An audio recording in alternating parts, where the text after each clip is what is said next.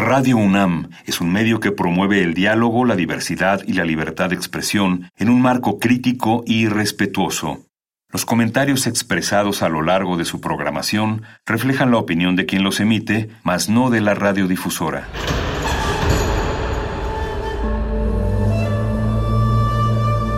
Un templo para la apreciación del ser mediante el sonido. mediante el sonido. Para nosotros. El sol sale durante la noche. Nuestros gritos llevan la mesura del silencio. Y el descontento está lleno de baile y risas. A todo, incluso a nosotros, nos resistimos. La universidad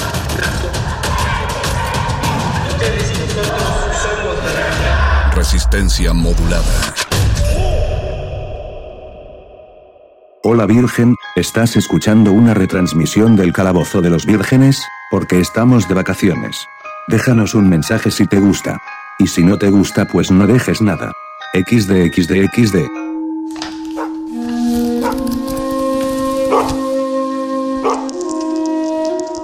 En este sótano la vida es como el Tetris. Si haces algo bien, desaparece. Tus errores se acumularán hasta hacerte perder. Hay quien dice que la vida solo te da una oportunidad. Aquí, siempre tendremos otra vida. El calabozo de los vírgenes.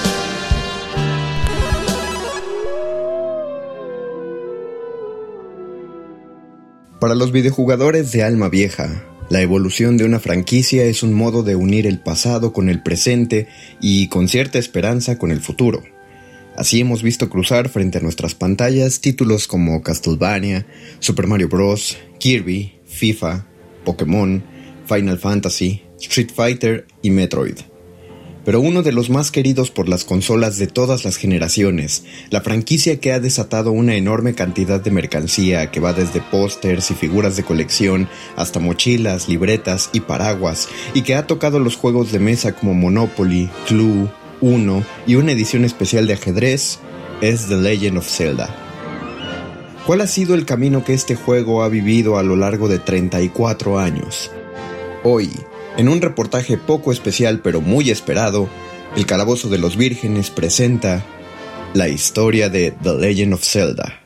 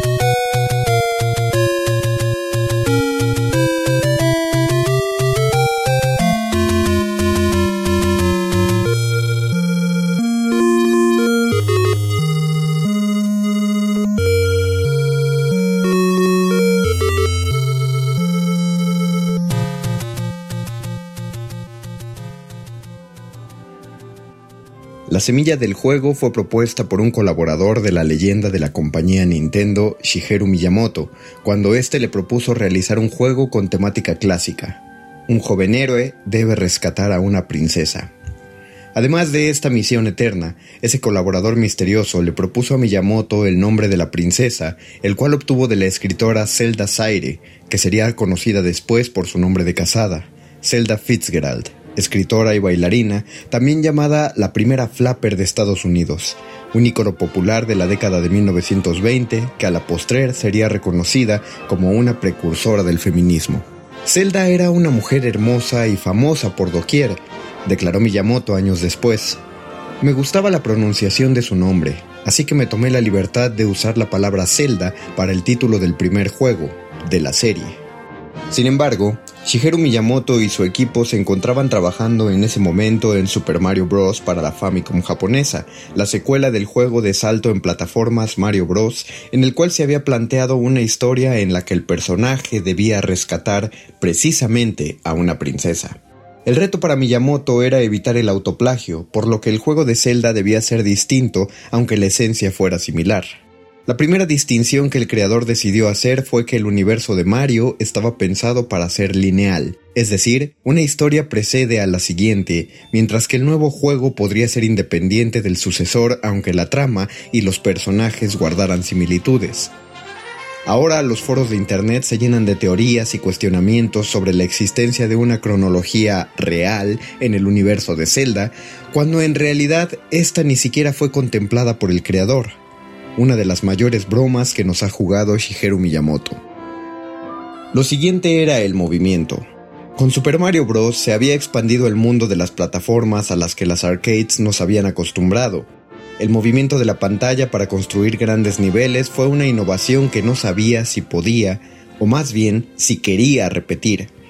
Así que Miyamoto ideó otro tipo de pantalla para el juego, mi intención era ofrecer al jugador un jardín en miniatura en donde éste tuviera la oportunidad de aportar algo.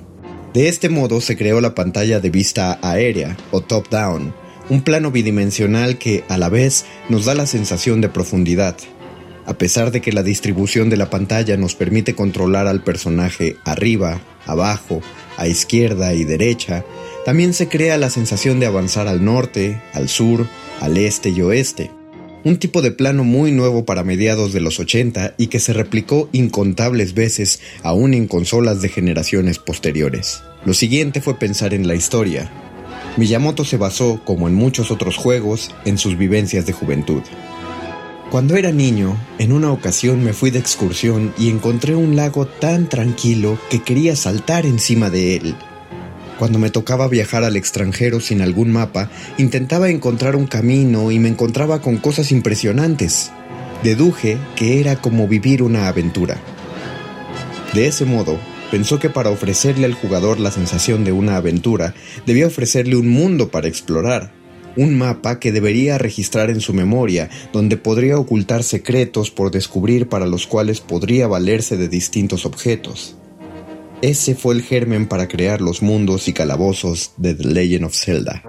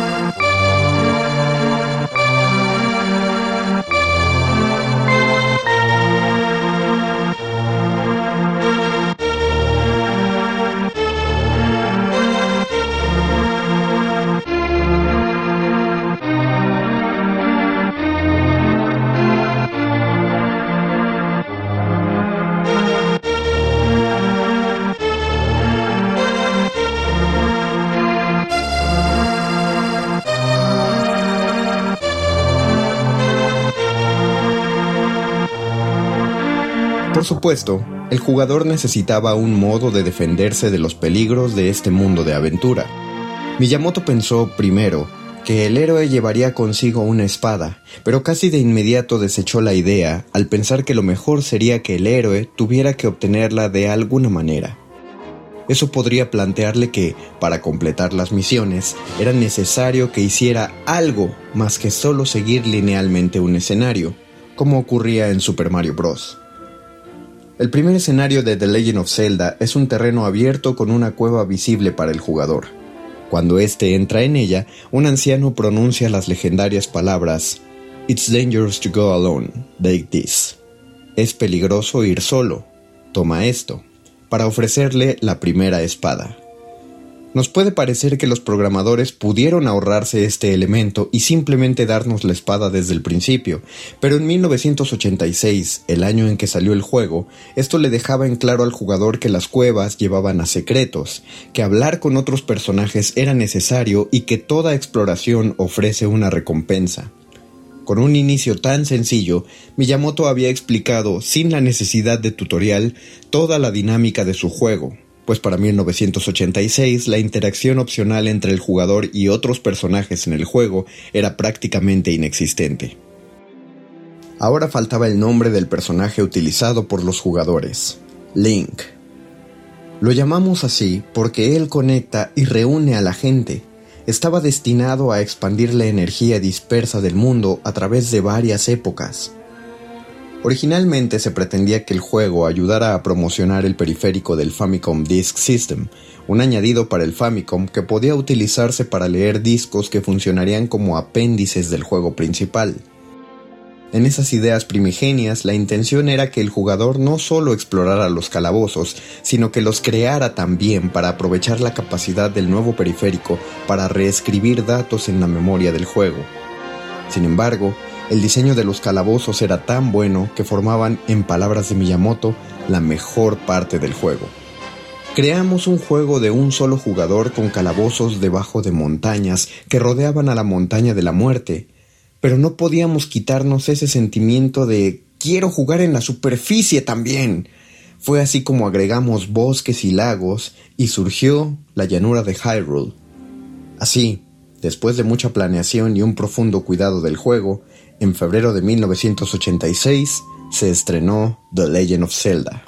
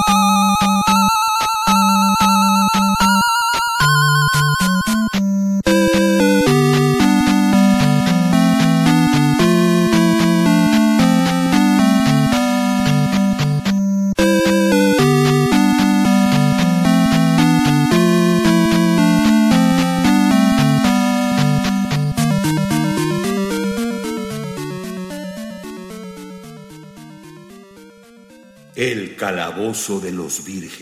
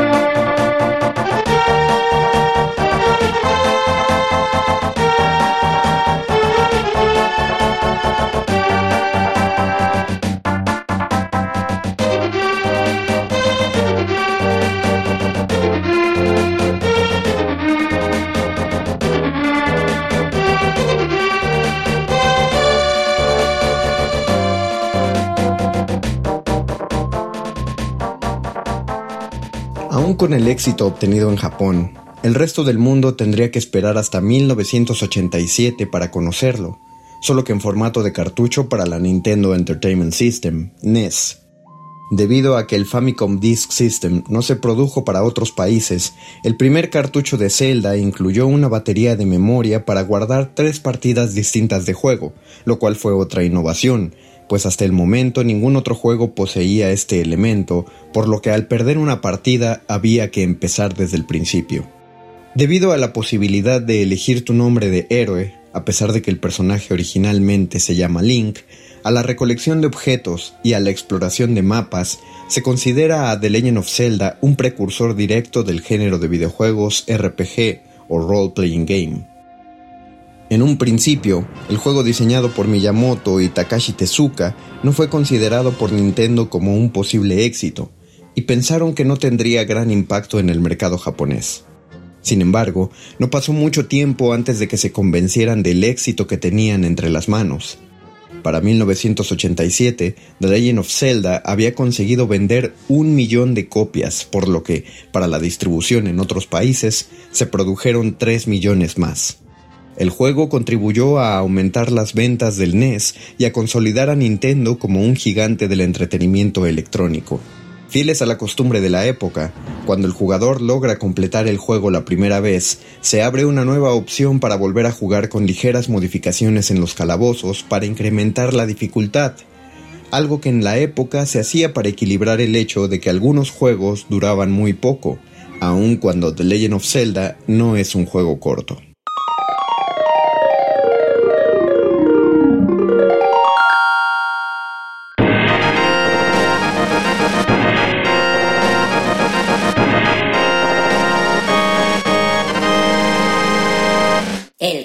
De los Vírgenes.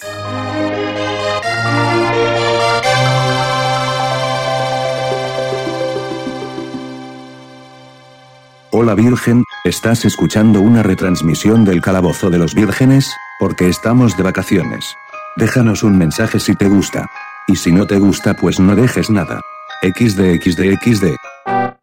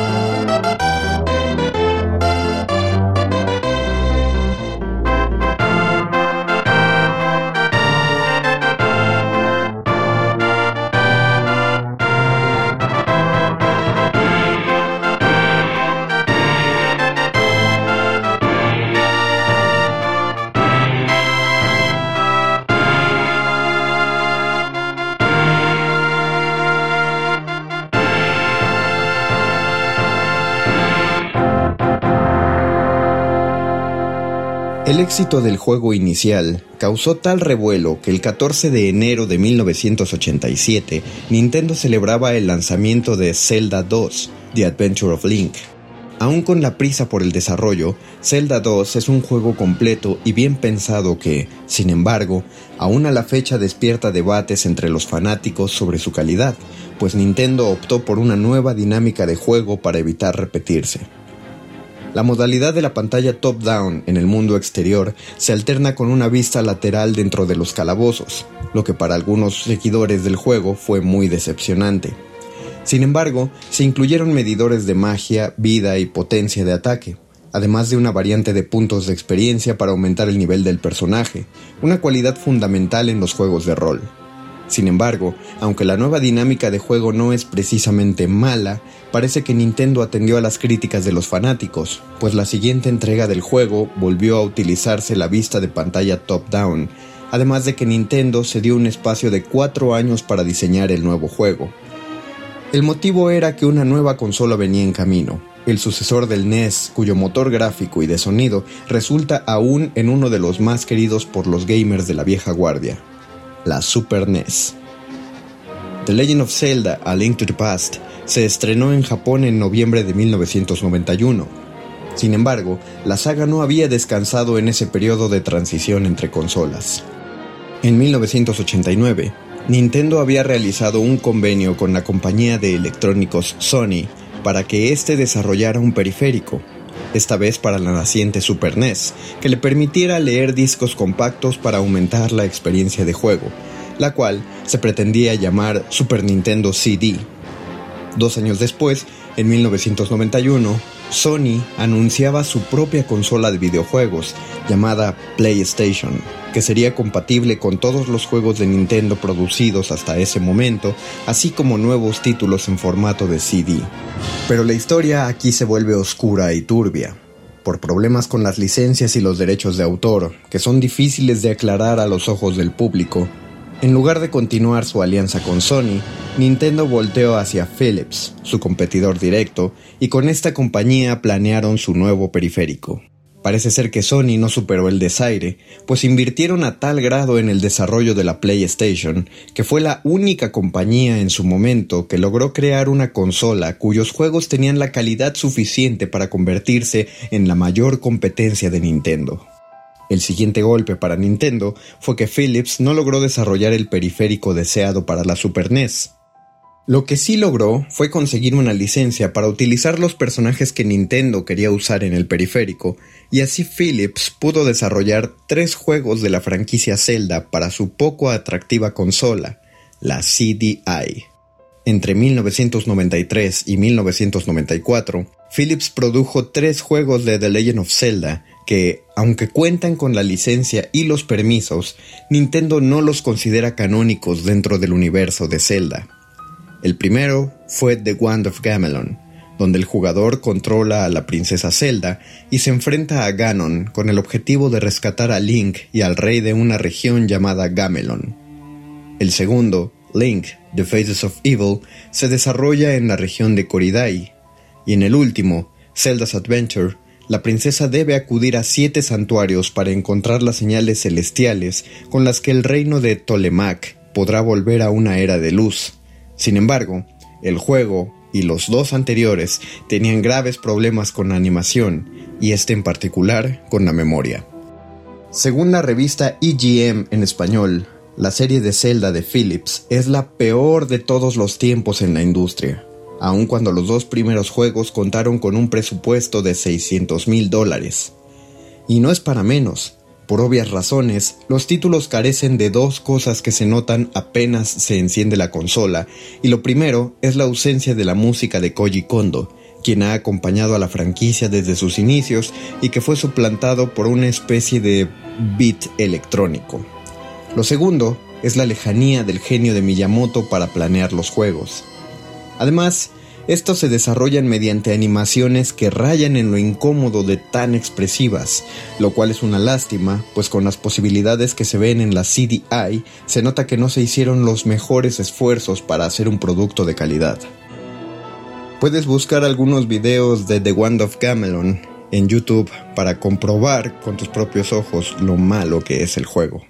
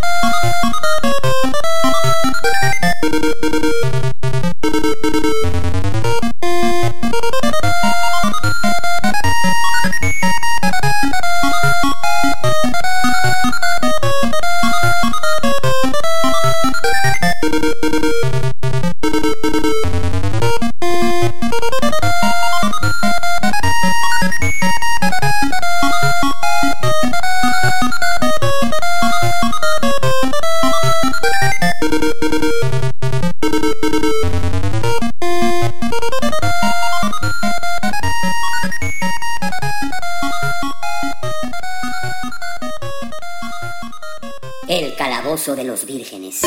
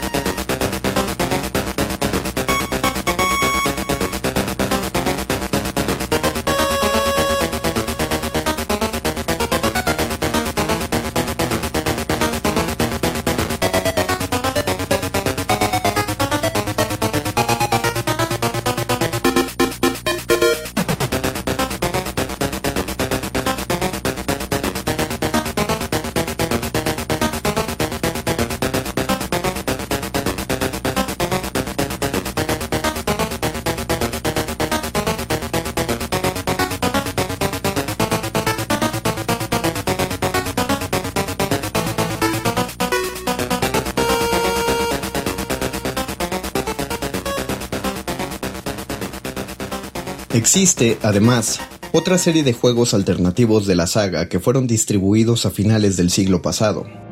Zelda Game ⁇ Watch fue fabricado por Nintendo y creado por la compañía Gunpei Yokoi para la línea de consolas Game ⁇ Watch, la cual cuenta con un total de 59 consolas portátiles, las cuales poseían cada una un solo juego con pantalla LCD, además de reloj y alarma.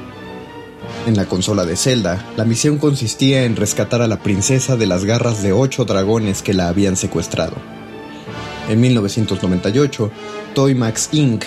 obtuvo una licencia para crear la serie Mini Classics, remakes de la serie Game ⁇ Watch del tamaño de un llavero, entre los cuales se encontraba un título de Zelda, que se puede jugar como un nivel desbloqueable en el juego Game ⁇ Watch Gallery 4 para la Game Boy Advance. Otro título de Game ⁇ Watch apareció tiempo después, pero era tan solo una versión del primer juego de la serie con su propia consola portátil. Existe además un juego desarrollado por Epoch Co. que en 1992 creó un juego para su plataforma Barcode Butler 2. El concepto era innovador juegos de cartas con códigos de barras que deben ser pasados por un lector infrarrojo para introducir personajes, enemigos, elementos y hechizos dentro de la consola. El experimento incluyó un juego de cartas de Mario y otro de Zelda. El kit Zelda no Densetsu Kamigami no Triforce incluye 30 tarjetas de software y está basado en The Legend of Zelda, A Link to the Past. A partir de aquí, Solo quedaría enumerar la lista de éxitos que Zelda publicó en las consolas venideras. Después de A Link to the Past, vino Link's Awakening para el Game Boy, un título controversial por desarrollarse aún dentro del canon fuera de la región de Hyrule y, por ende, por no contener a la misma princesa Zelda en la trama del juego. Pero hace falta una mención honorífica para aquellos juegos de la franquicia que solo se quedaron en la planeación y, por una u otra razón, nunca llegaron a ver la luz, al menos hasta la fecha.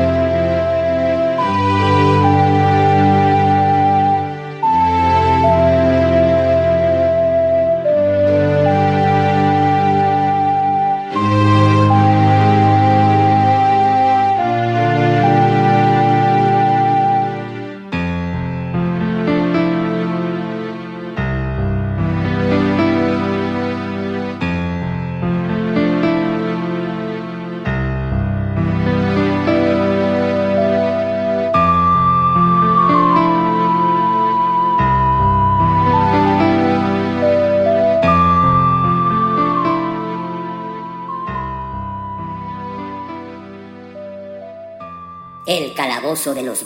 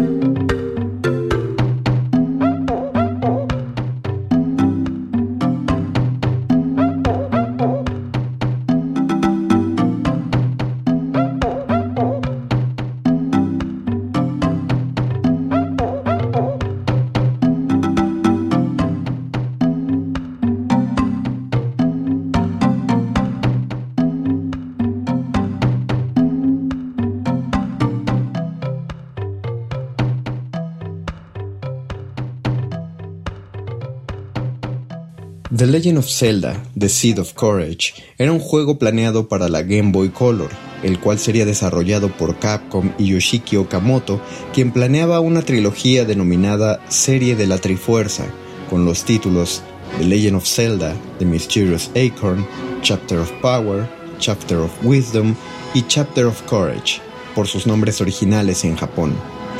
Sin embargo, Debido al sistema de contraseñas que formaría parte del sistema de juego, este sufría de serias limitaciones, por lo que el proyecto se detuvo. Chapter of Power se convirtió en el juego que ahora conocemos como The Legend of Zelda Oracle of Seasons y Chapter of Wisdom en Oracle of Ages, ambos para la Game Boy Advance. El último, Chapter of Courage, fue cancelado. Después del éxito obtenido en el Super NES, el mundo esperaba la sorpresa que es considerada por muchos el mejor juego de Zelda de la saga, The Legend of Zelda Ocarina of Time. Entre las virtudes podemos destacar la fidelidad que mantiene de sus predecesoras no solo a los nombres de las razas existentes, sino incluso a los lugares mencionados en todos los juegos anteriores, incluidos Hyrule Valley, Death Mountain y Kakariko Village. Además, el desarrollo del juego utiliza al máximo todos los botones del complejo y bien pensado diseño del mando del N64, lo que permite que el jugador acceda rápidamente a los ítems adicionales del juego, así como cambios en la túnica, una referencia clara al primer Legend of Zelda, y la inclusión de misiones alternas que, si bien no afectan la trama principal, sí aumentan la experiencia de juego y ayudan a conseguir objetos para facilitar las misiones. Y aunque la Nintendo 64 tiene títulos que permanecen en la memoria, no recordamos de igual manera la Nintendo 64 Double D, un sistema de expansión para la N64. En su planeación original, el nombre clave era Dynamic Drive.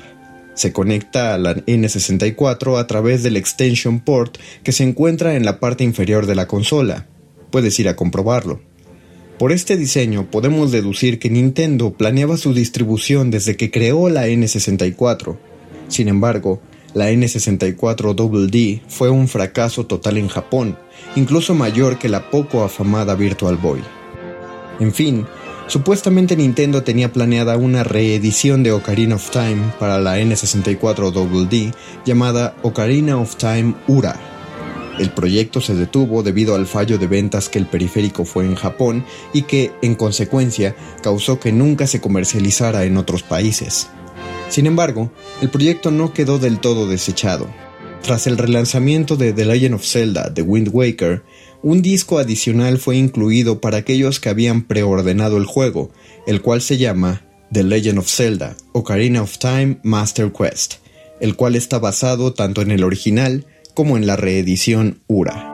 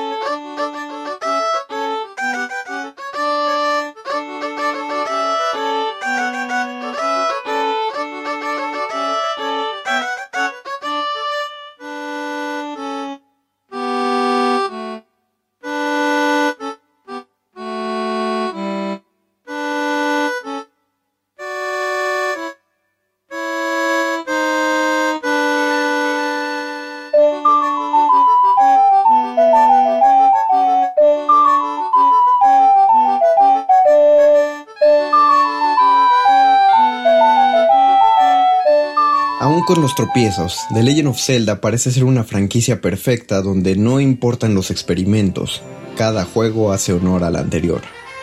Después de Ocarina of Time, apareció el tétrico The Legend of Zelda, Majora's Mask, donde a través del tiempo debíamos completar una misión para evitar, básicamente, que la luna se estrellara contra el reino de Termina, un mundo alterno de Hyrule, a pesar de ser este una secuela directa del juego anterior.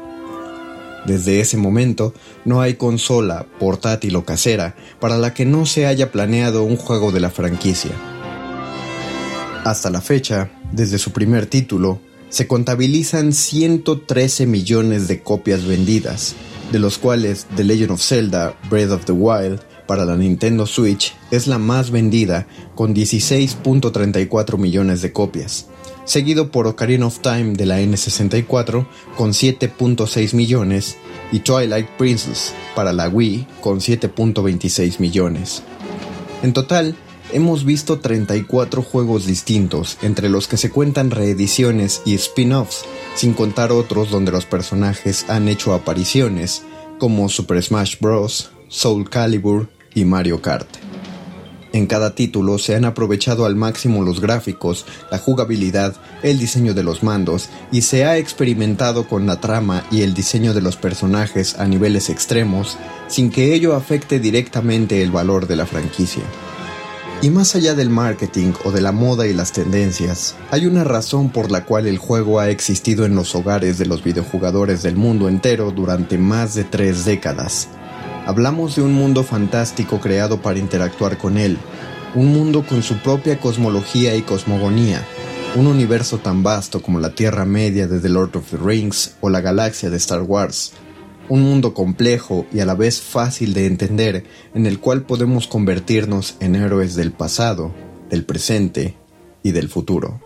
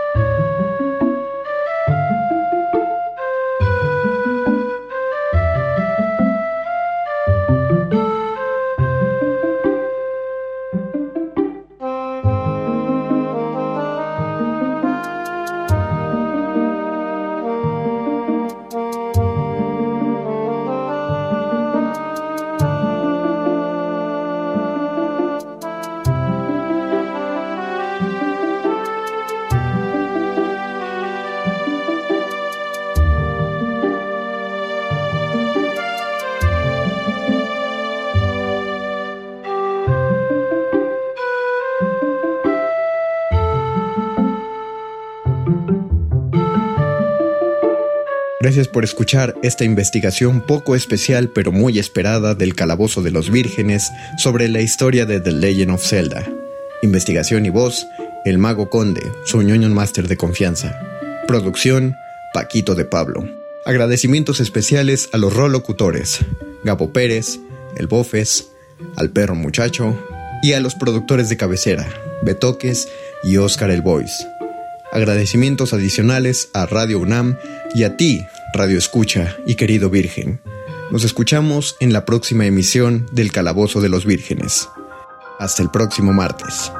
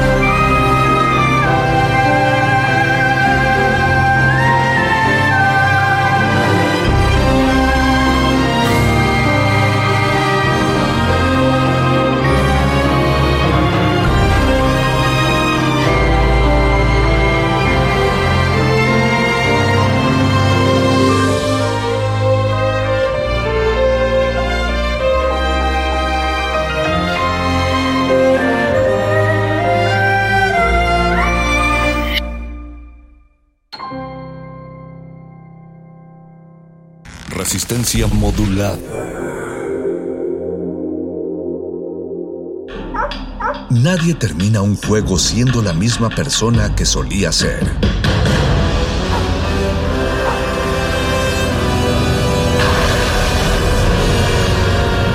Seamos alguien más.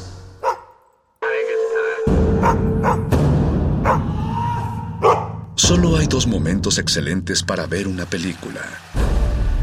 El primero fue hace 20 años, en su estreno. El segundo gran momento es hoy. De retinas. Buenas noches, bienvenidos a De Retinas. Esta es su cabina cinematográfica. Mi nombre es Rafael Paz y si el reloj lo permite vamos a estar hablando de cine hasta las 10 de la. En Resistencia Modulada vamos a platicar de nuestras películas favoritas de los hermanos Cohen porque hace 25 años se estrenó uno de sus trabajos más reconocidos, Fargo. Eh, por él ganaron dos premios Oscar, bueno, más bien la película ganó dos premios Oscar. Ellos ganaron como mejor guion y la actriz Frances McDormand ganó como mejor actriz. Eh, Jorge Negrete y, un servidor elegimos cada uno cinco películas de la extensa filmografía de los hermanos Cohen y pues vamos a estar platicando de por qué nos gustan y por qué son nuestras favoritas. Y por eso queremos que nos cuenten también si ustedes tienen alguna película favorita de los hermanos Cohen o cuáles son las que más disfrutan también. Si eh, son detractores o si ya no les agrada el cine de los hermanos Cohen, estamos esperando su opinión. Esa es bastante Importante, nos pueden contactar en Twitter como arroba Rmodulada o en arroba Paz Espa y o en Facebook donde nos encuentran como Resistencia Modulada. Hay muchas películas de donde elegir, así que sin pena, porque seguro algunas de nuestras selecciones los van a sorprender. Para redondear el tema de esta noche, escucharemos algunas canciones que aparecen en los soundtracks de las películas de los Cohen, iniciando con Hope You Are Feeling Better de Santana. Esta es parte del soundtrack de Un Hombre Serio, antes de ir al corte musical y escuchar la canción de Santana, muchas gracias a Mauricio Orduña, que se encargó de producir este programa, y a todo el equipo de Radio que hace posible su transmisión. No se despeguen, recuerden que están en Derretinas.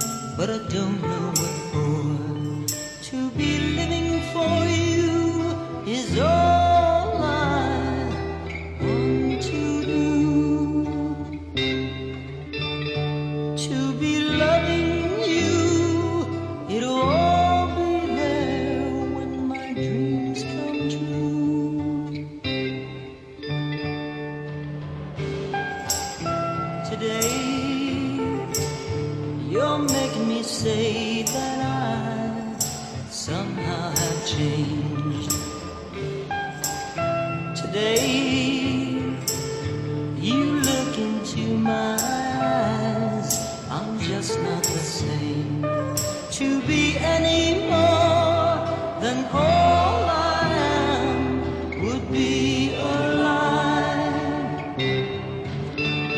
I'm so full of love I could burst.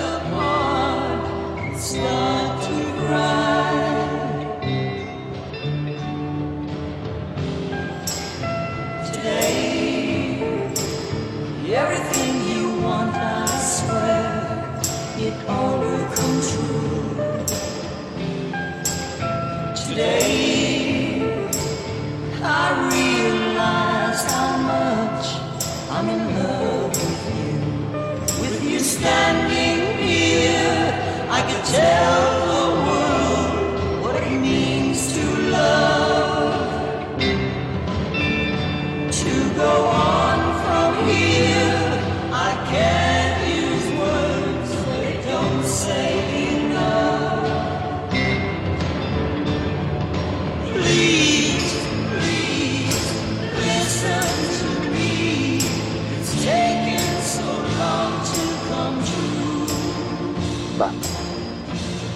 estamos de vuelta en Derretinas. Muchas gracias a todos los que nos están escuchando en el 96.1 de FM. Como les conté al inicio del programa, va a estar con nosotros Jorge Negrete, como cada martes. Jorge, buenas noches. Hola, ¿qué tal, Rafa? Buenas noches aquí nuevamente. Expectante, porque creo que este es uno de tus temas favoritos. Desde que te conozco, se habla de este, de este cine. Eh, justo creo que es uno eh, es uno, de estos, eh, ¿cómo se podría decir? Como una de estas oportunidades que nunca, nunca se deben desaprovechar cuando se presentan porque creo que como lo platicábamos fuera del aire, son hablar de, de estos cineastas ya es cada vez más, este, cada vez peor visto, ¿no? no sé si peor visto, pero como que ya, ya, ya algunas, este, lo ven un poco apolillado. Polilla, esa es la creo que sería el término.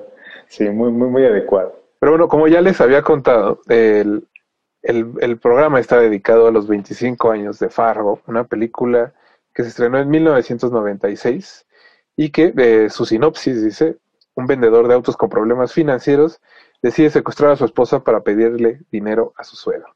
Obviamente estas pocas líneas de, de esta película de los hermanos Cohen, que es de los cineastas de los que vamos a estar hablando esta noche. Creo que no describen para nada la complejidad de algo como Fargo. Eh, se quedan cortos, pero bueno, es de esperarse, ¿no? En cualquier película, en realidad, creo que eh, es parte de la crítica de cine. Toda película es inabarcable, ¿no? Y es muy difícil transformarla en palabras. Y algo como Fargo creo que lo es aún más. Curiosamente, la segunda parte del programa va a estar dedicada a nuestro top de las películas de los hermanos Cohen. Y creo que ni tú ni yo la pusimos en nuestros tops.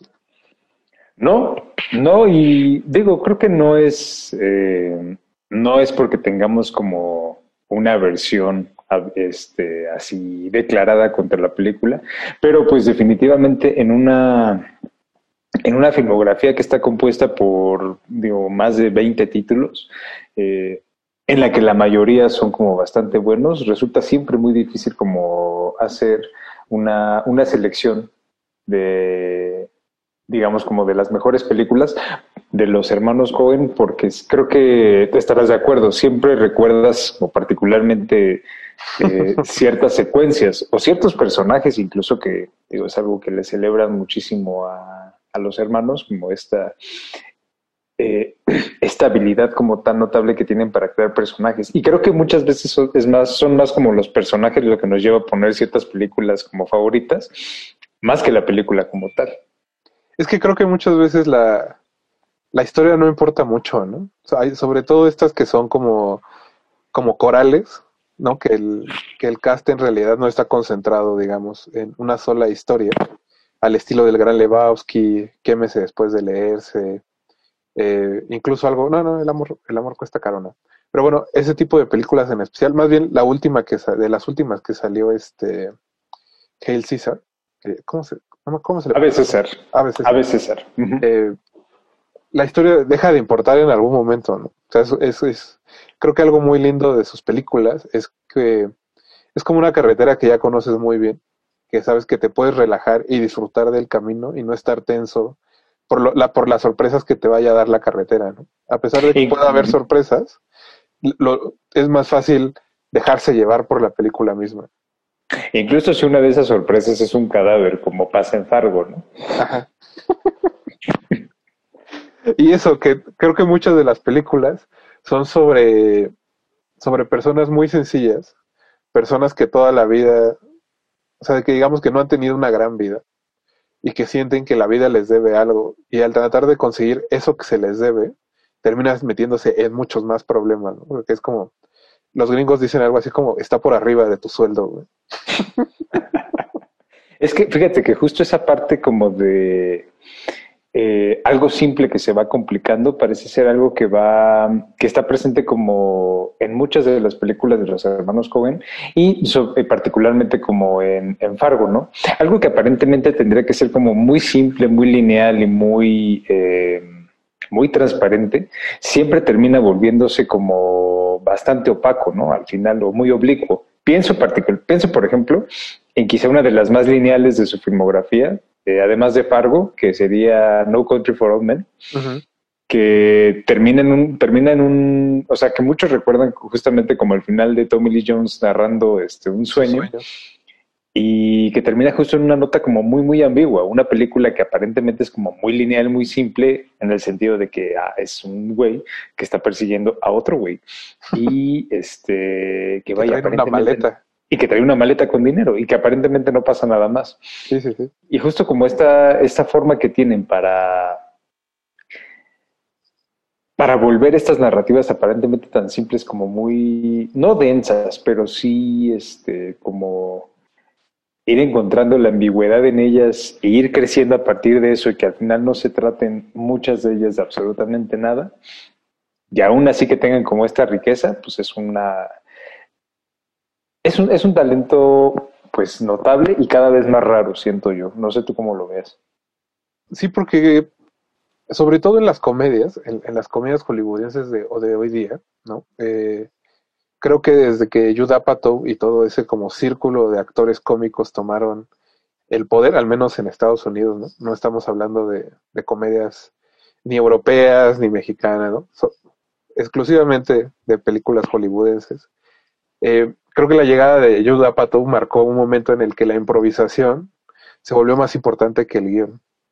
¿no? Eh, ahora casi todas las comedias duran dos horas y media y 45, digo más, no, más bien, más de la mitad de la película se siente que, que existe y que te la están mostrando porque alguien en el set no se dejó de reír de lo que estaban improvisando que lo que estás viendo a cuadro no es algo que alguien se sentó y escribió y planeó para hacerte reír, sino que es como, vamos a prender la cámara y dejemos que todo el mundo haga, haga su magia, ¿no? Dejemos que Adam Salander improvise, que se Rogen improvise, ¿no? El que se te ocurra, ya todo el mundo improvisa. Y creo que la diferencia es que los Cohen siguen siendo directores muy de guion, ¿no? Sus guiones son lo que hace que las películas brillen y que ellos no, o sea, en cuanto escriben un guion, dicen, esto es lo que va a ser la película. Pero fíjate que justo esa parte, eh, creo que se, o sea, definitivamente hay como una, un control como que se siente muy riguroso sobre el guion, pero también la parte de la dirección, como la forma en la que se leen las líneas, en la forma en la que se leen los diálogos, eh, la persona que los dice, el actor que los dice, que tiene que ser como muy, muy preciso, justo, eh, como dices, está en las antípodas de toda esta, toda esta escuela como de improvisación que Apatow llega como a, de alguna u otra forma, como establecer. Y que esta cualidad como muy, muy especial del cine de los Cohen, de los Cohen que viene eh, mucho, por ejemplo, de... E-, ellos han este, dicho en muchas ocasiones que admiran, por ejemplo, a, gente como Preston Sturges o este, Billy Wilder, eh, que también son personas con una atención así muy minuciosa como al, guion, y no solamente al guion, sino como la forma en la que ese guion llega eh, a la pantalla. Y la precisión con la que el actor debe decir el diálogo, la precisión, el timing, como la cuestión del timing que ya es una cosa de dirección cinematográfica, que muchas veces se da, se toma, se da mucho por sentado, ¿no? Se subestima, pero que también eh, revela como una, una, habilidad que no muchas veces se reconoce a los cineastas. Sí, y, en el caso específico de Fargo, creo que es una película muy interesante y sé que es un lugar común decir, es una película muy interesante. Y a pesar de que no está en ninguna de nuestras películas favoritas de los Cohen, creo que puedes marcar como una continuación de cierto tema, ¿no? Hablabas hace rato de, Sin lugar para los débiles, que es, es una película sobre cierta moral, no diría, no diría sobre la moral en general, pero sí sobre la moral del lugar que están retratando. Y en el caso de Fargo también, ¿no? O sea, digamos que la, en Fargo las las personas que tienen buenas acciones, ¿no? O que cumplen con lo que tienen que hacer, no, no, no salen castigadas. ¿no? No tienen problemas. todos los demás, si te portas mal, eventualmente vas a pagar ese castigo, ¿no? En mayor o en menor medida. Que, es increíblemente diferente a algo como, por ejemplo, eh, un hombre serio, ¿no? Que es la historia de este hombre que se ve atrapado por una espiral de decadencia y de burla del universo hacia su persona. y que es, es, muy diferente, ¿no? Eh, sin lugar para los débiles sí se parece a Fargo en ese sentido. Entonces, antes de, antes de irnos al corte, Jorge, más bien cuéntame, eh, pues eso, ¿qué te parece Fargo? Digo, creo que eh, tuve oportunidad de verla hace, hace algunos meses. Eh, me la topé en televisión, no que yo conscientemente haya como buscado verla. Y digo, creo que fue una película que les dio como mucho reconocimiento eh, a los hermanos Cohen, eh, digamos, fue como en muchos, en muchos sentidos eh, ese, ese ya, ese espaldarazo oficial por parte de, de, la industria hollywoodense que les permitió ya enfrascarse en proyectos como mucho más, eh, mucho más grandes mucho más ambiciosos. De hecho, digo, después de Fargo vino el gran Lebowski que sigue siendo a la fecha una de sus películas más personales, más incoherentes, y mucho más arriesgadas. Entonces, creo que eso, ese, ese gesto habla mucho como del, del tipo de cine que, este, que aspiran a hacer y de que pues genuinamente no les interesa cumplir con las expectativas de una industria y que son este tipo de cineastas eh, y sobre todo a partir de, Fargo que pueden coexistir eh, digamos como con su estilo personal y no ceder a la industria. O sea, e-, son de estos cineastas raros que la industria permite que, existan y que filmen las cosas como ellos quieren porque se porque encuentran el público y es más bien porque luego de alguna u otra forma lo pudieron encontrar, nutrirlo y, hacer que creciera. Eh, entonces la industria dice, bueno, hagan lo que ustedes quieran, nosotros no tenemos como ningún, ningún problema. y que justo creo que Va, ligado a lo que hablábamos al principio, ¿no? De por qué cierta parte de la cinefilia parece ya no estar, ¿no? Tan, tan del lado de los Cohen o, o, tenerlos en este pedestal en el que estuvieron durante tanto tiempo.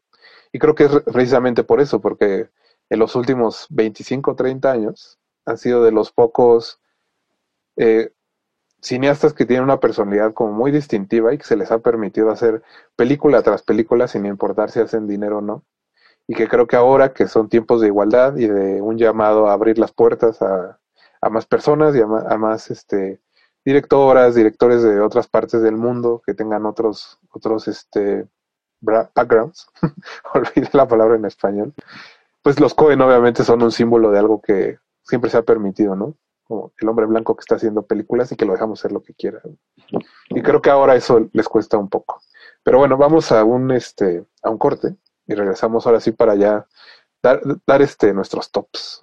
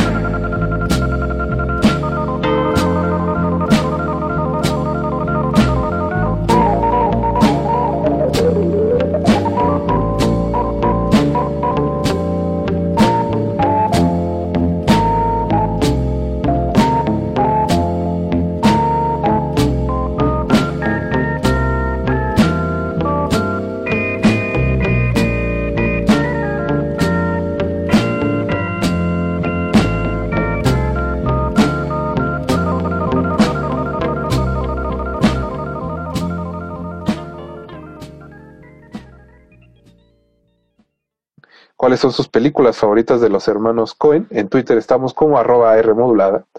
Eh, Jorge está como arroba JJ Negrete C y yo estoy como arroba Paz Espa. Así que platiquemos, cuéntenos cuáles son sus películas de los Cohen, que ahorita les vamos a contar cuáles son las nuestras. Eh, Jorge, antes de, seguir, eh, creo que, que, había que decir, y lo olvidé un poco, que Fargo, como dices, ¿no? Ganó este dos premios Oscar, uno por guion y Frances McDormand ganó este también, creo que fue su primer Oscar, si no me equivoco. Fue su primer Oscar, sí. Y pues ya desde entonces, ¿no? Era la gran actriz que ahora todo el mundo eh, adora, por obvias razones. Creo que este es uno de sus personajes más tiernos, sobre todo porque es una mujer embarazada que solo quiere hacer cumplir su trabajo. A diferencia de todas las lacras que están alrededor de ella. Y bueno, y de su marido que gana este concursos de pintura. Pero bueno, Jorge, a ver, cada uno de nosotros eligió cinco películas. Tenemos más o menos 20 minutos para hablar de ellas. Entonces, no sé, ¿quieres? Eh, creo que coincidimos en algunas y en otras no. ¿Quieres empezar por las que no coincidimos o por las que sí tenemos un acuerdo este, preestablecido? Yo creo que lo más apropiado sería empezar por las que, aquellas en las que concordamos. Yo considerando que pues realmente tanto las películas que están en tu selección como en la mía, creo que igual, o sea, podrán haber estado, ¿no? Dependiendo, ahora sí que depende del día que me preguntes, puedo cambiar de, selección. Justo yo quiero aclarar que hace un año, ah, bueno, hace menos de un año, hace unos seis meses, eh, hice un podcast con eh, Eric Cortés y Adrián García Bogliano, donde hablamos de nuestras películas favoritas de los Cohen. Y sinceramente no me acuerdo cuáles elegí en ese momento. Pero seguramente te gustaron mucho. Me gustan mucho, ¿no? el chiste es que es como dices, que creo que tienen una obra tan vasta que es posible eh, cambiar de un día para otro de tus películas, de, tus películas favoritas y que de todos modos sea una buena selección de películas, ¿no? No hay mucho pierde en ese sentido. Eh, nosotros dos elegimos, en o en las tres que coincidimos son Un hombre serio, El hombre que nunca estuvo y El gran Lebowski.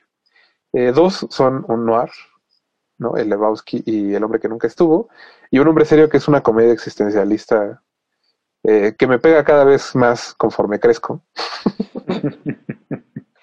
Supongo que no soy el único.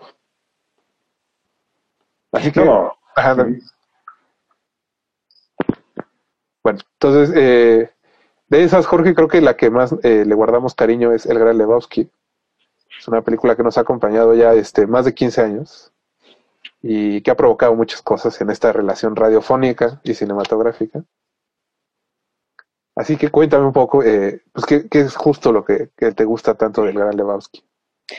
Híjole, lo que pasa es que eh, cuando hablas como de estas películas es, es inevitable como de repente sentir que estás hablando de algo que ya está de alguna u otra forma como superado, ¿no? Que ha habido como tanta tantos textos, ya ha habido como tantas, tantas emisiones dedicadas como a hablar de por qué el Gran Lebowski es, eh, es una de esas películas, ¿no? Y partiendo desde el lugar donde, donde quieras, ¿no? Si vas a hablar de los Cohen o si vas a hablar como de películas de culto, este, o si vas a hablar de este no sé, como películas emblemáticas o representativas de los años 90. Y la verdad es que creo que en, más, en muchos sentidos es una película como muy atemporal. Incluso yo podría pensar que El Gran Lebowski es, es una película que está como, que estaría mucho mejor ubicada en, en una década como los 40 o, los 50. Y creo, que es una en la que los, los Cohen demuestran como de una forma mucho más mucho más tangible como este, e, este, este, esta fascinación que sienten por, el, por la comedia Screwball, que sienten, digamos, por, por las películas noir y, digamos, por estas tramas como chandlerescas que como decíamos en el bloque anterior, tienen como muchísimas implicaciones, ¿no? Y que van ahí como generando conspiraciones e y confabulaciones sobre las cosas más estúpidas que puede haber. Entonces es como toda esta parte de gente estúpida hablando de forma inteligente o, o gente inteligente haciendo cosas estúpidas, ¿no? Que, Digo, ya eh, adelantándome un poco a, otra de las películas que puse en mi selección, ¿no? Pero creo que El Gran Lebowski, eh, que meses después de leerse, tienen mucho como de, esta, de, estos elementos.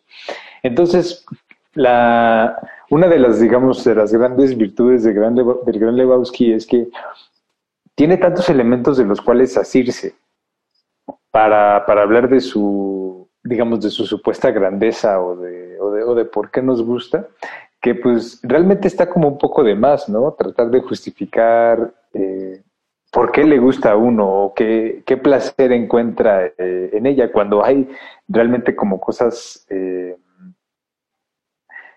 hay realmente como de todo. Y, y, la cuestión es esa, que, es una película que contiene como tantas cosas y al final de cuentas no, es difícil como resumir de qué trata, que simplemente un tipo que quiere que le, que, le arreglen su alfombra, ¿no? Entonces. Básicamente. Básicamente. Y jugar bolos. Y, jugar boliche.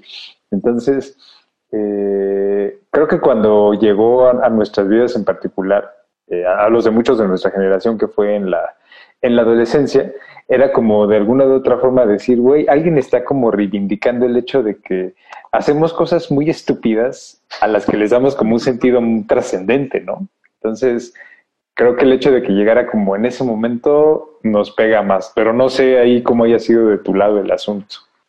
Creo que justo es, eh, es una película que evidentemente es, es muy buena, digamos, ¿no? que es muy divertida y al mismo tiempo funciona a muchos niveles, ¿no? Como decías, puedes, la puedes analizar como una comedia muy tonta, ¿no? Recuerdo esta escena eh, clásica de que llega el gran Lebowski a revisar un, un, blog de notas pensando que va a encontrar, ¿no? La, la clave para resolver el misterio, no solo de su alfombra, sino de todo lo que está pasando, porque creo que el personaje principal en realidad nunca termina de entender qué está pasando alrededor de su vida, solo, solo le está sucediendo todo eso. y, y cuando, y, cuando talla el lápiz para descubrir el dato, en realidad es un dibujito, ¿no? De un hombre con un pene gigante. Entonces, que por, ejemplo, un primer acercamiento es que es una comedia súper estúpida y que tiene personajes entrañables, ¿no? Que creo que es la clave para que una comedia funcione. Pero te puedes acercar a ella como una deconstrucción precisamente, ¿no? De este, del noir angelino. Es una versión como chistosa, digamos, de Chinatown, por ejemplo. Con la que comparte ahí más de una cosa. Y como dices, también la puedes ver como una comedia screwball, como un estudio de personajes. Creo que es una demostración de la, de la manera tan sencilla en que los Cohen pueden definir personajes aun cuando sean extremadamente periféricos, Aquí, por ejemplo, esta banda de, de como de música nihilista electrónica alemanes, alemana, que es como una onda como Kraftwerk, pero mucho más este como mucho más atascado. No, no atascado en realidad, no sé cómo decirlo. como más banal al mismo tiempo y más nihilista. Ajá. Y, y que en realidad, o sea, los ves que tres veces a cuadro, más o menos, y entiendes que también son unos buenos para nada, que están en lo mismo que todos, tratando de darle un poco de sentido a su vida y de sacar un poco de dinero, ¿no? Que es también la cosa de Fargo. Todo se va a la mierda porque el personaje del protagonista quiere algo de dinero en este lugar donde parece que nunca pasa nada y que nunca va a haber oportunidad de que se convierta en el hombre de negocios que él quiere. La diferencia es que el gran Lebowski no tiene ninguna ambición en la vida y tan no tiene ninguna ambición en la vida que la corriente misma nada más lo arrastra. Pero fíjate, justamente el dinero hace que pasen cosas, el dinero hace que estas narrativas de alguna u otra forma se vayan moviendo. O sea, y digo, ahorita que lo mencionabas fue como eh, muy evidente, ¿no? Como esta parte de el dinero hace que la gente como que se mueva en, direcciones como muy, muy extrañas y que conozca personajes muy, muy peculiares. Entonces, sí hay como, digamos, una, una cosa ahí relacionada, digamos, con, con, el dinero, o la ambición o, o, con cierto, con adquirir como ciertos, eh, ciertos beneficios, ¿no? De, eh, del mundo o, este, o de otras personas. Entonces, al final creo que es un, es un apunte como muy, muy humano, porque no hay persona en este mundo, más allá de los que tienen el dinero, y según entiendo es el 1%, eh, que no necesite dinero en su vida, ¿sabes? Para lo que sea. Entonces creo que aun cuando te hagas el anarquista o el comunista o el socialista, lo que sea, al final del día vivimos en un, en un, en un mundo que necesita dinero para moverse y eso nos obliga a hacer cosas que a veces no queremos, ¿no? Pero bueno, eh, se nos comió este bloque, vamos al, vamos al corte musical. Recuerden que estamos escuchando música de las películas de los hermanos Cohen. No se despeguen y regresamos. Hang me, oh, hang me. I'll be dead and gone. Hang me, oh, hang me. I'll be dead and gone. Wouldn't mind the hanging, but the laying in the grave so long, poor boy, been all around this world. I've been all around Cape Girardeau, parts of Arkansas. All around Cape Girardeau, parts of Arkansas. I got so goddamn hungry, I could hide behind a straw. Poor boy, been all around this world. Went up on the mountain, there I made my stand. Went up on the mountain, there I made my stand. A rifle on my shoulder, and a dagger in my hand. Poor boy, I've been all around this world. So hang me, oh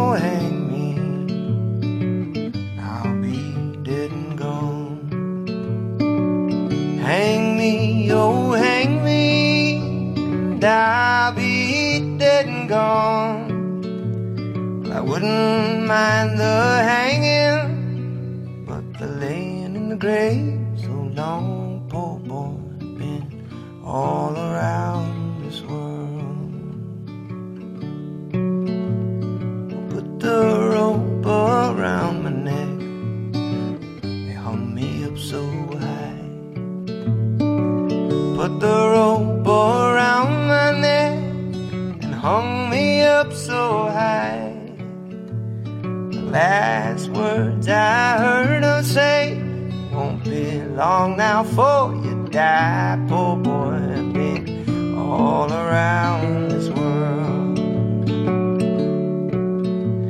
So hang me, oh hang me, I'll be dead and gone. Hang me, oh hang me, I'll be dead and gone.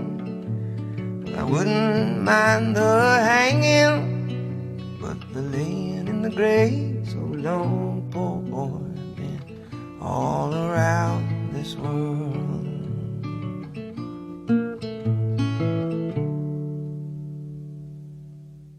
Estamos de vuelta en el 96.1 de FM y esto es de Retinas. Estamos hablando de los 25 años de Fargo y de nuestras películas favoritas de los hermanos Cohen. Está aquí Jorge Negrete. Eh, Jorge se nos comió prácticamente todo el bloque anterior hablando del gran Lebowski.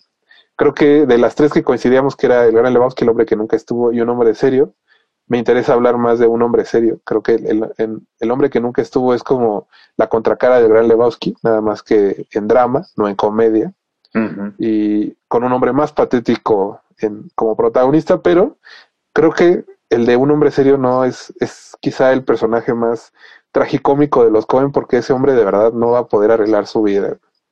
No, nunca, bajo ninguna circunstancia. Y creo que esa, eh, esa desesperación o esa desolación a la que se enfrenta el personaje es algo a lo que podemos, es más, es algo a lo que de, de alguna forma como que nos confronta, o sea, la película es una confrontación con esa, con esa ausencia total como de, de sentido y con esa, con esa deriva, digamos, como cósmica a la que nos enfrentamos. Eh, y en muchos sentidos es una, es una película que yo recuerdo que la primera vez que vi y lo platicamos en su momento, que recuerdo que la vimos en una muestra de la Cineteca. Este, Sí, sí, sí. Perdón por el apunte, ya siento que estamos chocheando, ¿no? Pero este, en el 2009 justamente, eh, que decíamos que no nos había gustado la película, ¿no? Que la sentíamos, eh, pues ahí muy mediocre. Como muy X. Muy, ajá, muy medianona, muy X. Y pues obviamente, güey, chamacos estúpidos, no sabíamos que, que era lo que estábamos viendo. Y quizás no lo sabemos todavía, ¿sabes? Es que creo que Creo que- es, es esta película de los Cohen, quizá este lo que voy a decir a continuación, alguien lo va a escuchar a decir, no seas, no te pases, ¿no? De lanza. Pero esta en especial me recuerda a las películas de Bruno Dumont, en el sentido de que son sobre personas que están buscando lo divino o acercarse a lo divino y que la respuesta del universo es como, vete a la mierda. en específico, de, o sea, de, de un hombre serio, creo que es, es un hombre súper empático, ¿no? Que entiendes que toda la vida se le ha negado esa como gran oportunidad de resaltar, de, de que su familia lo quiera, de que sus vecinos lo, lo, lo considere, ¿no? Como muchas cosas que creo que cualquier persona que vive en este mundo loco se puede, se puede identificar y que al final del día cuando, digo, yo no soy religioso, pero imagino que mucha gente se sienta al final del día y dice, Dios, ¿por qué me estás ¿no? dando esta prueba? Porque una parte de la religión importante es que ya se volvió chiste, ¿no? Pero que Dios le da sus batallas a sus guerreros más fuertes, ¿no? Sus batallas más grandes a los guerreros más fuertes. Es que, fíjate, ah, sí, dime, dime. No, o sea, que creo que lo, lo que dices de, de, Dumont no me parece en absoluto descabellado y creo que eh, era como el paso natural, ¿no? O sea, el mismo, el mismo Dumont hizo ese viraje a, a, la comedia más, más absurda posible. Y porque dice, claro, güey, o sea, ¿qué sentido tiene ponerle solemnidad a esto cuando estamos hablando de algo que es en todos sentidos completamente absurdo? Y pienso mucho, por ejemplo, en Petit Cancan o en Malut, que son películas que también comparten esta especie como de, deriva, particularmente Petit Cancan. Eh, y que fíjate, podría haber ahí como, eh, eso me, me, gustó mucho lo que dijiste de Dumont, como que podría haber como eh, podemos buscar ahí como ciertos hilos entre con lo que pasa en Petit Cancan y lo que pasa en, en la Serious Man, ¿no? Como esta fuerza a la que nos enfrentamos de repente y que, y que no entendemos y ante, ante la magnitud o ante, ante este abruma, ante esta eh, este abrumamiento, esta, esta, este sentimiento de, de, abrumación que sentimos, este, pues simplemente nos queda como vernos lo más patéticos posibles. ¿no? Sí, es que, es que mirar al universo a los ojos no significa que el universo tenga una respuesta a tus problemas, ¿no? Y que creo que es algo que, que, se comparte con una de las películas que yo elegí, que tú no elegiste, que es Balada de un hombre común. En, en inglés se llama Inside Louis Davis, que es esta, pues esta odisea de un cantante de folk que quiere también pegar, ¿no? Y que parece que nunca llega a tiempo, a su momento para, para brillar y que nunca, o sea, y la película es que nunca va a conseguirlo, ¿sabes? O sea, empieza y termina con... Porque está inspirada en un, en un cantante de folk que, que sí vivió, ¿no? Este, Van Rock, creo que se llama. Sí. William, William Van Rock, algo así. Bueno, es Van Rock, algo. Eh, un cantante de, folk de los 60 que justo eh, llega como digamos demasiado temprano al movimiento y la película se enmarca en que él ve tocar a Bob Dylan, ¿no? Al principio y al final. Como seña de que él él en específico nunca va a alcanzar a, conseguir lo que Bob Dylan sí va a conseguir, ¿no? Y, creo que es eso, o sea, esas son dos películas que a mí personalmente me, me llegan mucho, que creo que en el momento, como dices, ¿no? Cuando las ves las primera, la primera vez, eh, no, son películas que no puedes comprender solo de una sentada, ¿no? Que, que llegan mucho tiempo después y que, y que no puedes dejar de pensar en ellas, ¿no? Como dices, desde ese día que vimos un hombre serio y que dijimos, quizá no está tan chida en la cineteca, pues resulta que prácticamente 15 años después estamos platicando de ella, ¿no? Creo que hay que decir que tenía algo a su favor. Pero, eh, Jorge, tú elegiste además eh, dos películas que yo no elegí, pero creo que son dos comedias muy, muy, muy chidas y que en cualquier día me podría sentar a verlas sin, sin dolor alguno. Pues mira, justo hablando como de esta cualidad que tienen las películas de los jóvenes, que en una primera, que en un primer visionado se puede sentir como insulsas, este, sosas o, irrelevantes, y que poco a poco van cobrando como, como un sentido. O sea, son esas películas que mientras más ves, eh, más entrañables se vuelven, más, eh, más sentido van tomando de alguna u otra forma como muy, muy extraña. O sea, eh, y una película que está particularmente construida de esa forma es eh, ¿Qué meses después de leerse?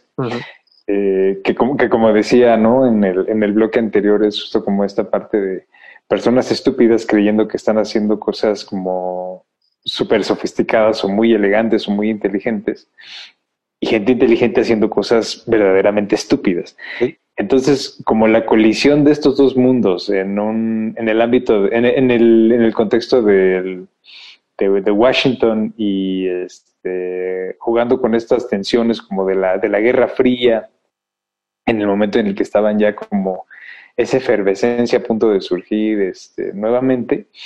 Em, creo que es como reúne muchas de las cualidades eh, que a mí en lo particular me resultan más atractivas del, cine de los hermanos Cohen, que es esta eh, atención como tan, tan particular a, la construcción de los personajes, al, al casting y a esta eh, digamos, en inglés le dicen como quotability, ¿no? Como esta, esta capacidad que tienen las películas de repente de dar frases que puedes aplicar en, distintos momentos de, tu, vida cotidiana. Este en especial, este, ese momento en el que los, los dos este, grandes políticos de Washington dice, bueno, eh, creo que lo resolvimos, pero quisiera saber qué fue lo que resolvimos.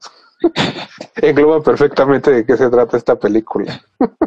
Ajá. Nadie sabe qué pasó y bueno, no volveremos a hablar del asunto. Carpetazo. Y eso que, que a pesar de que es, es, muy absurda, porque creo que en realidad es una película increíblemente absurda, eh, de nuevo tiene personajes muy entrañables y que, y que funcionan en el contexto de la película, ¿no? El personaje de Brad Pitt, que es este idiota que solo sabe hacer ejercicio y que que quiere hacer un negocio que obviamente le sale mal.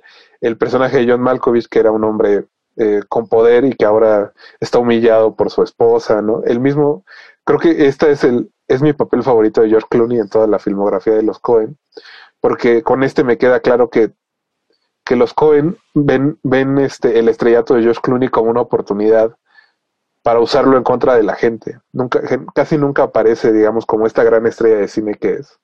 No, aparece como un idiota. Y de hecho es un hombre patético. Sí, el mismo George Clooney lo dice, sí. No voy a volver a filmar con los Cohen si me dan otro papel de idiota. Y los Cohen le dijeron, pues creo que ya no vamos a trabajar contigo, George. Muchas gracias, George. Muchas gracias. Pero justo eso, y creo que es algo que también tiene este la otra película que elegiste, de Lady Killers, que es un remake y que tiene a Tom en el papel principal, que es una banda de pues de ladrones que se hace pasar por músicos para asaltar un casino, ¿no? Y que también lo único que queda claro es que son unos imbéciles que no saben qué van a hacer. y al final una viejita que ni está enterada, ni, ni, sabe qué está sucediendo, ni nada, les da la vuelta, ¿no? eso es creo lo más este, irónico y absurdo de la película. Y que creo que es una de las, de las menos recordadas de los Coen, pero a ti siempre te ha gustado mucho y creo que yo también, desde que la, la volví a ver, la he revalorado, revalorado bastante. Sí, de hecho, digo, esto lo digo con, con cierto con, cierta vergüenza, pero la verdad prefiero la versión de los Cohen a la de a la de Alexander McKendrick, ¿no? En la que sale Ale Guinness. De hecho, me gusta más la actuación de Tom Hanks que la de Ale Guinness, pero bueno, ya aquí me puedo estar metiendo como en, en serios problemas, pero es la verdad. es que es una de las pocas veces que Tom Hanks eh, ha salido de personaje, que no es Tom Hanks. Y creo que Exacto, eh, es... que también es eso, justamente. O sea, pocas veces se le da como a Tom Hanks la oportunidad como de explorar eh, estos personajes como fuera de rango. Y curiosamente fue como muy, muy, este, pues la recepción que tuvo por parte de la crítica cuando la película se estrenó en Cannes fue bastante mala, a pesar de que le dieron un premio a Irma Pijo, que es este la, dueña de la casa, que es una estupenda actriz y es una gran, gran actuación. Muy memorable. Jorge, eh, se nos está acabando ya el tiempo del programa. Eh, yo solo quiero agregar que la otra película que había elegido es No Country for Old Men. Ya más o menos la tocamos un poco este, en el primer bloque con Fargo, así que no creo que haya necesidad de extendernos. Solo le quiero mandar un saludo a mi papá, a Roberto Paz, porque es una película que odia con todas sus entrañas, que, que marcó un, este, una etapa diferente en nuestra relación de padre e hijo, y que si nos está escuchando, pues le mando un abrazo, y que siempre que ve esta película me acuerdo de él. Recuerdo mucho el comentario de, tu papá sobre esa película. qué bueno, qué bueno que hay testigos. Eh, pues Jorge, me dio mucho gusto platicar contigo. Gracias por haber estado acá con nosotros. Eh, ahora sí que, ¿dónde te puede leer la gente? Pues ahí, este, en Twitter luego pongo ahí algunas cosillas, este, arroba JJ Negretega, ahí, este, denme un follow, manita arriba y todo para, seguir haciendo, para seguir generando contenido, amigos. Guiño, Pues nosotros nos vamos a despedir. Muchas gracias a todos los que nos escucharon. Muchas gracias a Mauricio Orduña que eh, produjo este programa y a todo el equipo de Renam que hace posible su transmisión. Eh, recuerden que estamos en Twitter como arroba remodulada. Estoy también como arroba paz espa. Nos escuchamos el próximo martes a las 9 de la noche para hablar de cine aquí en Derretinas. Hasta luego.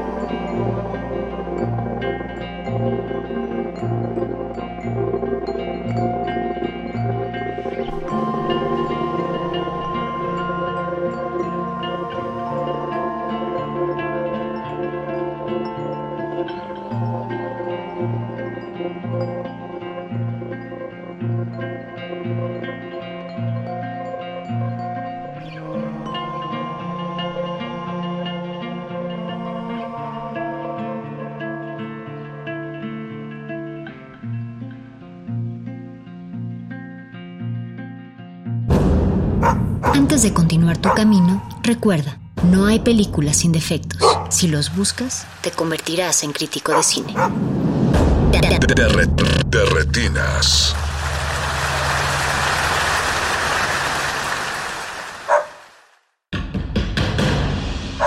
Como dijo el sabio Playlist Zoo, el viaje de las mil canciones empieza siempre con la primera reproducción.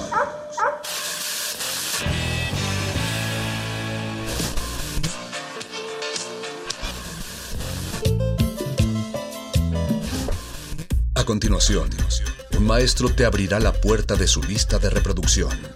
El resto va por tu cuenta. Ley listo.